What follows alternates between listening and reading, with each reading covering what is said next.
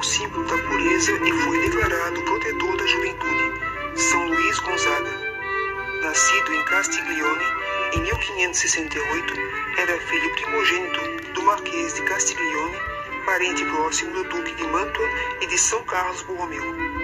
Sua formação foi de acordo com sua categoria de príncipe: armas, estudos humanísticos, etiqueta e cortesia.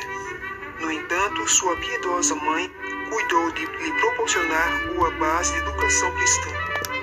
Como primogênito com direito à sucessão aos títulos honoríficos, herdeiro do feudo do pai, foi enviado às mais brilhantes cortes do tempo.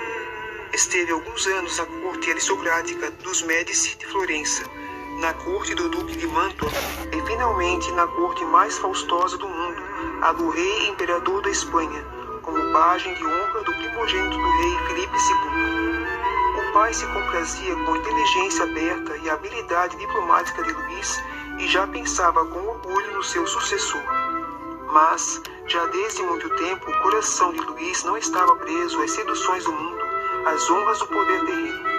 Com 12 anos, em Florença, costumava rezar perante a imagem de Nossa Senhora da Anunciação, em Santa Maria em Fiore, e lá ofereceu a Nossa Senhora sua virgindade. Aos 15 anos, estando na luxuosa corte de Madrid, concebeu o desejo de se consagrar a Deus na vida religiosa, renunciando para isso aos direitos do principado. Em meio ao luxo da corte, levava a vida de oração tão profunda que em breve alcançou a mais alta contemplação. Como preservação de sua pureza e vida interior contra as seduções, praticavam a penitência rigorosa, disciplinando-se três vezes por semana até derramar sangue. Seu pai, o Marquês, opôs-se decididamente a seu pedido de entrar na companhia de Jesus. Eram tantas as esperanças que tinha depositado no seu primogênito, tão esplendidamente dotado de inteligência, caráter e tino diplomático.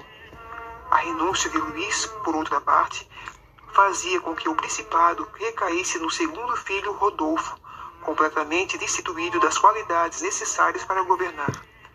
Luís o sabia, e isso tornava tanto mais angustiante sua escolha. Luís, porém, não cedeu. Durante quatro anos manteve sua resolução frente às pressões e repressões do pai.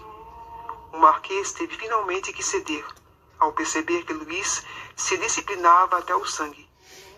Renunciando para sempre a seus direitos de herdeiro do principado, em favor do irmão menor, com 19 anos, seguiu para Roma a fim de ingressar no noviciado dos jesuítas. Os quatro anos que viveu na companhia de Jesus serviram-lhe para aprofundar ainda mais sua doação total a Deus e seu desejo de entregar-se por completo à salvação do próximo. Por isso, quando em 1591 a peste invadiu Roma, onde estudava teologia, dedicou-se sem reservas ao serviço dos empestados. Seu organismo já depauperado por uma vida tão intensa e mortificada, não pôde resistir a este novo esforço.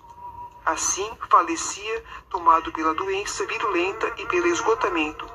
Tinha então 23 anos. A profundidade de sua vida interior em circunstâncias difíceis, sua admirável coragem em defender a vocação, seu alto conceito da castidade, sua dedicação até a morte aos pobres e doentes, fizeram dele um dos modelos mais perfeitos da juventude. Foi beatificado em 1605, 14 anos após a morte, estando ainda viva sua mãe. Seu culto é um dos mais difundidos e populares em todo o mundo católico. Ó oh Deus, fonte dos dons celestes, reunisses no jovem Luiz Gonzaga a prática da penitência e a admirável pureza de vida. Concedei-nos por seus méritos e preces imitá-lo na penitência, se não o seguimos na inocência. Por nosso Senhor Jesus Cristo, vosso Filho, na unidade do Espírito Santo. Amém. São Luís Gonzaga, rogai por nós.